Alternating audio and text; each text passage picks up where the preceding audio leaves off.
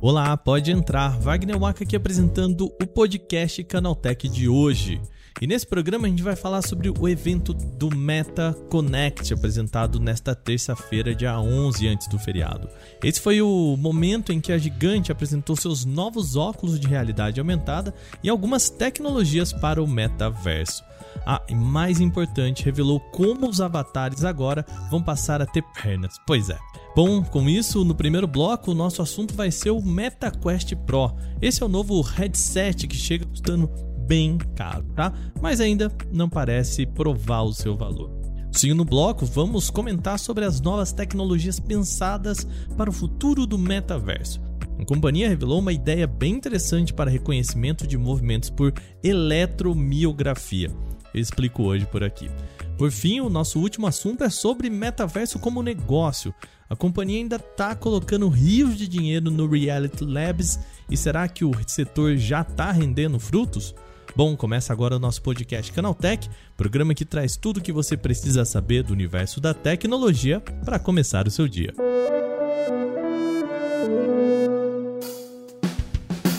Olá, seja bem-vindo e bem-vinda ao podcast Canaltech, o programa diário que atualiza você das discussões mais relevantes do mundo da tecnologia. De terça a sábado, a partir das 7 horas da manhã, a gente tem os três acontecimentos tecnológicos aprofundados aí no seu ouvido. E de domingo e agora também de feriados. Eu sei que você aí ontem deve ter escutado. Se ainda não escutou, vai lá escutar o nosso Vale o Play a gente fala se vale o play ou não em Overwatch 2, o lançamento aí da Blizzard, essa continuação, não é exatamente uma continuação, enfim, eu converso com Igor Pontes e Bruna Penilhas sobre Overwatch 2 se vale ou não jogar.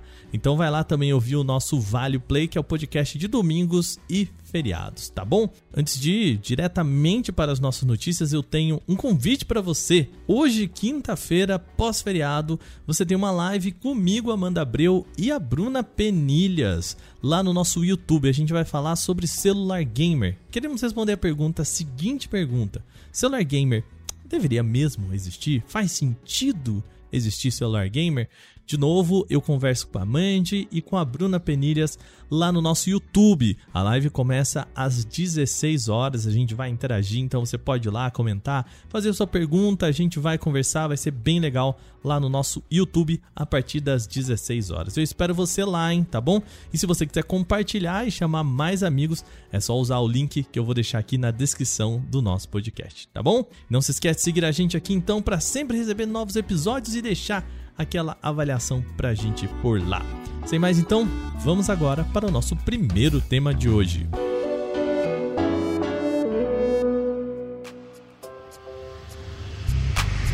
O assunto de hoje, então, é o MetaConnect e a gente começa falando sobre o principal anúncio desta terça-feira.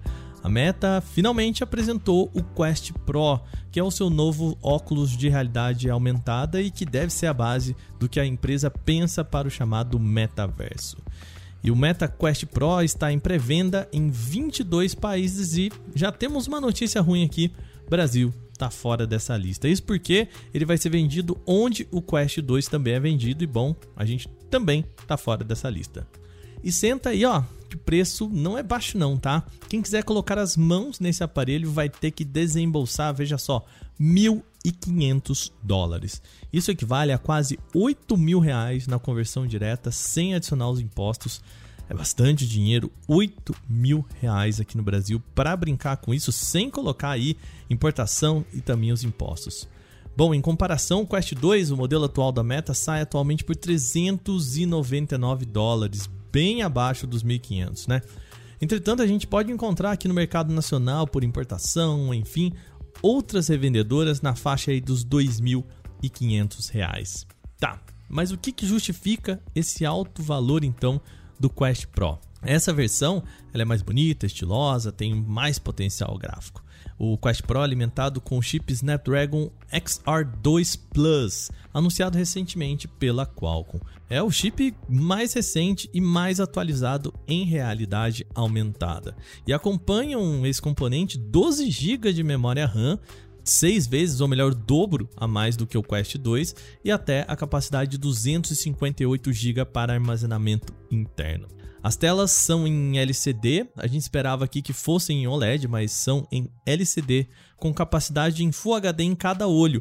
E é muito engraçado porque eles perdem 32 pixels em relação ao Quest 2, ou seja, não cresce, perde um pouquinho. É uma perda que vai ser muito pouco significativa, mas estranha, né? A gente está falando de um aparelho Pro com menos pixels, mas a Meta promete que há mais PPI, ou seja, mais pixel por polegada, mais densidade de pixel. Bom, isso pode trazer mais capacidade para quem vai entrar nos mundos virtuais e jogos do que o MetaQuest 2. A questão é: há o que fazer nesses universos virtuais? A mídia estrangeira já colocou as mãos nesse novo produto e as análises são bem interessantes, tá? Via de regra, o sentimento é de que o aparelho é interessante, aprimora em relação ao Quest 2, mas ainda não mostra que veio, principalmente custando 1.500 dólares. O site PC World, por exemplo, traz uma análise com o seguinte título: Facebook não sabe o que fazer com seu novo Meta Quest Pro de 1.500 dólares. De fato, esse preço é bem alto até mesmo para os padrões de usuários nos Estados Unidos. A ideia é que o nome Pro nesses óculos indique que o produto é voltado para desenvolvedores e até mesmo para quem trabalha com produção gráfica, por exemplo. Ou seja, o cliente que a meta quer atingir aqui não sou eu, nem você que está aí ouvindo. O cliente são grandes empresas dispostas a investir para participar desse futuro. E essa estratégia faz até que sentido, tá? Atualmente, nenhum aparelho voltado para o que se chama de metaverso ou mesmo realidade aumentada tem aquele super app que vai vender a tecnologia. Algo que a gente chama pelo termo inglês de killer app ou aplicativo matador. Quem vai criar esse app, plataforma ou até modo de usar os óculos de realidade aumentada serão os desenvolvedores, e aí faz sentido esse foco em um produto mais caro para quem está na ponta da tecnologia. Por enquanto, o Quest Pro é um hardware sem software que o venda.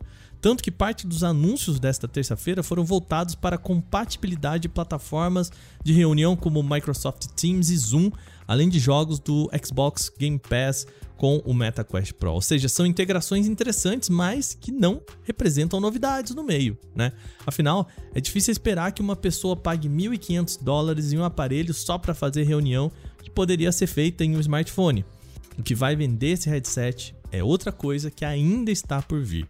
Pra gente fechar esse bloco, vamos lá então. O MetaQuest Pro está em pré-venda em 22 países, eu disse aqui, Brasil fora dessa, com preço de 1.500 dólares. E o aparelho vai chegar oficialmente ao mercado em 25 de outubro.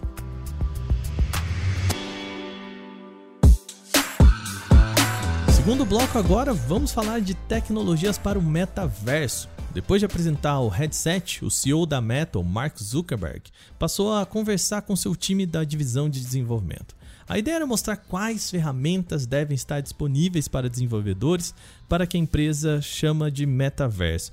Lembrando que nas três partes desse programa a gente vai falar muito sobre o foco em desenvolvedores. Afinal, o Meta Connect era um evento para desenvolvedores, tá bom? A primeira revelação aqui nesse keynote foi a nova versão do que eles chamam de Codec Avatars.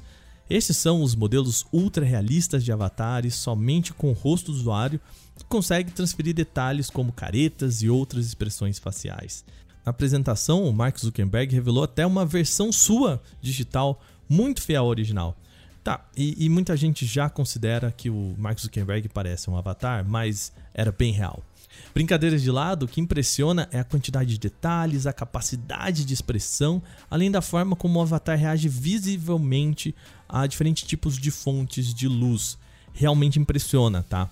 Só que depois de mostrar essa tecnologia, Zuckerberg vem com um banho de água bem fria. Os óculos e plataformas ainda não chegam a esse realismo, isso é só um teste, isso é só um experimento. O que se tem hoje nesses face codecs, nesses avatares, é o teste de um aplicativo de smartphone para mapear o rosto do usuário. Funciona assim: a pessoa precisa pegar o aparelho, seu smartphone, ligar o aplicativo do tal Face Codec e fazer uma série de vídeos do seu rosto usando todas as direções possíveis. O, o movimento é tipo do Didi Mocó, sabe? Quando ele tá passando o smartphone para cima e para baixo, para um lado e pro outro, assim. Essa é uma referência que só quem tem mais de 30 anos vai entender, mas tudo bem. Depois ainda, ele precisa gravar mais um pouco do rosto fazendo caretas variadas e expressões diferenciadas para o programa. Por exemplo, você mostrando na língua ou fechando o olho, uma careta de dor, outra de felicidade, enfim, maior tipo de expressão possível ajuda o sistema. Depois de tudo isso, essas imagens são enviadas para um servidor da Meta, que aí vai levar algumas horas para processar essas imagens e devolver o seu avatar capaz de ser expressivo. Veja bem, você precisa fazer tudo isso, mandar para a Meta e depois de horas ela devolve então um avatar expressivo para você usar nessa plataforma. O resultado também é bastante interessante, mas nada perto do que foi apresentado antes. E aqui eu peço uma licença para uma para opinião desse jornalista que fala para vocês, sabe? Vocês sabem que eu não sou muito de dar opinião aqui, mas se a meta tivesse invertido a apresentação, ou seja, tivesse mostrado primeiro a versão mais simples e depois a mais complexa, do ponto de partida para o ponto em que ela quer chegar, isso teria sido mais interessante. Ao ver um avatar ultra realista seguido de um outro modelo que não é tão realista assim, a comparação foi irresistível, sabe? Esse segundo modelo é legal, mas nada comparado com o que foi mostrado inicialmente. Bom, mas vamos seguir na apresentação. Além dessa tecnologia de avatares, o time da Meta também apresentou outra proposta de interação com realidade aumentada.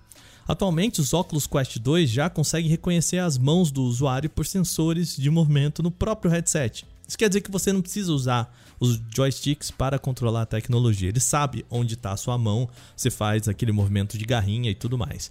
Só que a ideia da meta ir além disso em um modelo chamado de eletromiografia. Vamos explicar. O termo central vem do radical mio na palavra, que significa músculo na sua origem latina. Portanto, o termo eletromiografia, o eletro vem de impulsos elétricos, mio de músculo e grafia de reconhecimento. É a capacidade de reconhecer os impulsos elétricos oriundos dos músculos do usuário. E aqui vamos para uma aula rápida de biologia. Para que você, por exemplo, mova o seu dedo da mão, o corpo emite um impulso elétrico por neurônios até o seu sistema motor. Esse impulso é interpretado pelo seu cérebro como um comando de mover o dedo e é devolvido para que o músculo ali do seu dedo faça a tensão necessária para mover o dedo como você quer. A ideia da meta é conseguir fazer com que o sistema operacional reconheça esse primeiro impulso que vai ser interpretado pelo cérebro e replique esse movimento na plataforma. É isso que eles estão chamando de modelo por eletromiografia. Na apresentação, a Meta mostrou duas pessoas jogando um game mobile, daqueles runners de arrastar o dedo na tela para esquerda para direita, sabe? Tipo Temple Run ou aquele jogo do Sonic. A diferença é que não tinha um smartphone. As pessoas apenas arrastavam o dedo no ar e o sistema reconhecia os impulsos elétricos replicando o movimento no jogo. De acordo com os pesquisadores, o sistema consegue reconhecer até mesmo movimentos mais sutis, em outro vídeo, é possível ver uma pessoa com a mão aberta em cima de uma mesa, movendo levemente o dedão e o mindinho, e o sistema reconhecendo o comando para a esquerda e para a direita. Tecnologias e experimentos muito legais que eu citei aqui, né?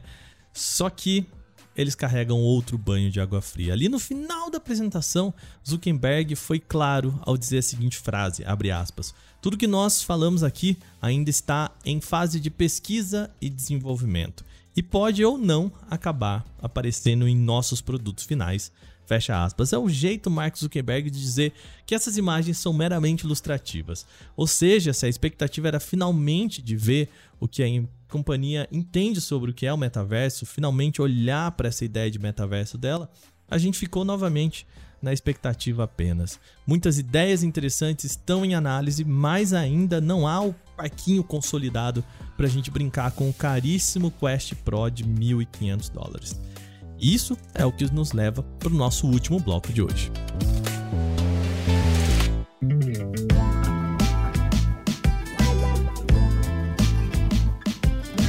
Para fechar o nosso programa, vamos falar de metaverso como negócio. A Meta aproveitou também essa apresentação na terça para falar sobre receita. A companhia revelou que a sua loja de aplicativos já alcançou a marca de 1 bilhão e meio de dólares em receita bruta desde a criação. A marca pode ser interessante, pô, 1 bilhão e meio de dólares, mas fala mais com desenvolvedores do que com quem investe. O setor faz parte do braço dentro da meta chamado de Reality Labs, com iniciativas voltadas à realidade aumentada e metaverso. Só que esse braço está sangrando dinheiro há muito tempo. Por exemplo, no último trimestre fiscal, a Meta apontou perda de 2,8 bilhões de dólares com o setor só em três meses, tá? Desde a criação, esse braço já custou à empresa mais de 10 bilhões de dólares. Ou seja, alcançar a marca de 1,5 bilhão em receita, a gente está falando nem de lucro aqui, tá? Só de receita, não faz nem cócegas no prejuízo que esse setor está dando. O que a Meta quer fazer aqui é conversar com desenvolvedores e para isso ela esmiuçou um pouquinho esses números. Segundo a empresa, um terço dos 400 aplicativos na loja, portanto 133 mais ou menos, chegam a uma receita acima de 1 milhão de dólares em vendas. Outros 33 aplicativos já bateram a marca de 10 milhões em receita até agora. Como exemplo de sucesso, a empresa também mostrou que o jogo Walking Dead Saints and Sinners já passou de 50 milhões de dólares em vendas e que a versão em realidade virtual de Resident Evil Village bateu 2 milhões de dólares em vendas em apenas um dia. Bom, são números altos para de novo chamar a atenção de desenvolvedores. Novamente, nada que vá segurar a sangria de dinheiro da Meta no Reality Labs. Contudo, é a forma em que a Meta convida empresas a gastarem 1.500 dólares em óculos de realidade aumentada para morder essa fatia de mercado ainda bem menos rentável do que o mobile. O que resta novamente é saber até quando a Meta está disposta a sangrar dinheiro com essa iniciativa e se a ideia de metaverso tem fôlego e investimento para sobreviver até sair do papel. Agora terminadas as principais notícias de hoje, vamos para o nosso quadro Aconteceu também.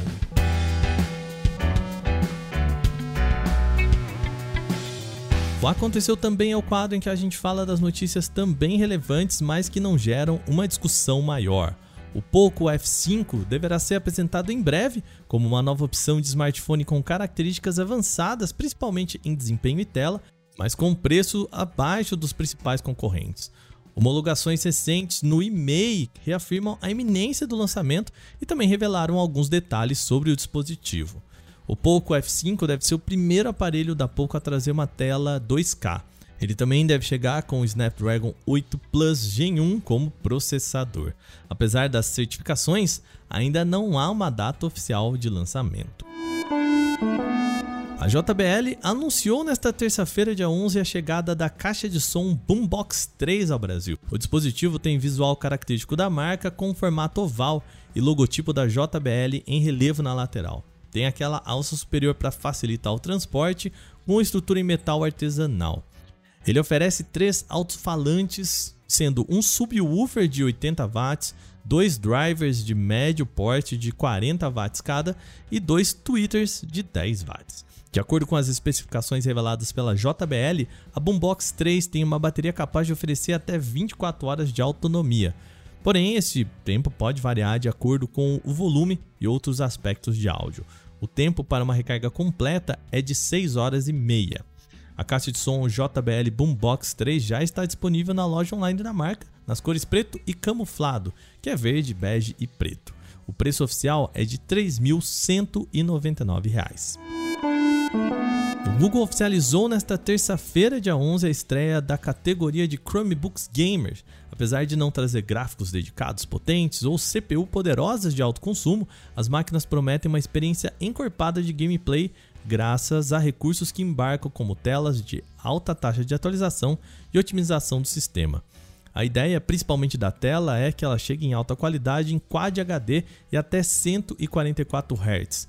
O Wi-Fi 6 também é um ponto importante com foco dos jogos em streaming. A movimentação é curiosa, pois o Google abandonou o Stadia, o seu serviço de jogos por nuvem, e agora lança um aparelho dedicado só para isso. O destaque aqui também está para o Chrome OS, que agora foi otimizado para rodar plataformas como o Xbox Cloud Gaming e o Nvidia GeForce Now. O Chromebook Gamer deve ser lançado por parceiras do Google como a Acer e a Lenovo. Crash Bandicoot 4 It's About Time será lançado na loja do Steam em 18 de outubro. O preço da versão ainda não foi divulgado. O jogo ele foi lançado originalmente em outubro de 2020 para PlayStation 4 e Xbox One, e depois chegou ao PC via Battle.net, a loja própria da Activision Blizzard, em março de 2021. Aparentemente, o game não vai contar com nenhuma novidade no Steam. Será a mesma experiência do jogo original, mas agora na loja da Valve. A mudança mais significativa é que o jogo também agora vai rodar no Steam Deck, que é o console portátil da Valve. Crash Bandicoot 4 está disponível para PlayStation 4, PlayStation 5, Xbox One, Xbox Series X, Xbox Series S, Nintendo Switch e PC. E vale lembrar também que o título esteve de graça na PlayStation Plus de julho para todos os assinantes a partir do plano Essential. A Apple pode usar um OLED híbrido para tornar iPads de 2024 mais finos. A produção combinaria o substrato de vidro rígido do OLED com uma encapsulação flexível de filme fino para tornar o painel mais fino do que versões atuais. Esse método seria capaz de reduzir os custos de fabricação, uma vez que a tecnologia não necessita de uma camada de retroiluminação para levar brilho ao display, e também resulta em um produto mais fino que os modelos atuais de iPad Pro. A empresa deve lançar modelos ainda esse ano também. A expectativa é que os novos iPads devam ser anunciados ainda esse mês, sem um evento dedicado para isso, mas não vão contar ainda com essa tecnologia.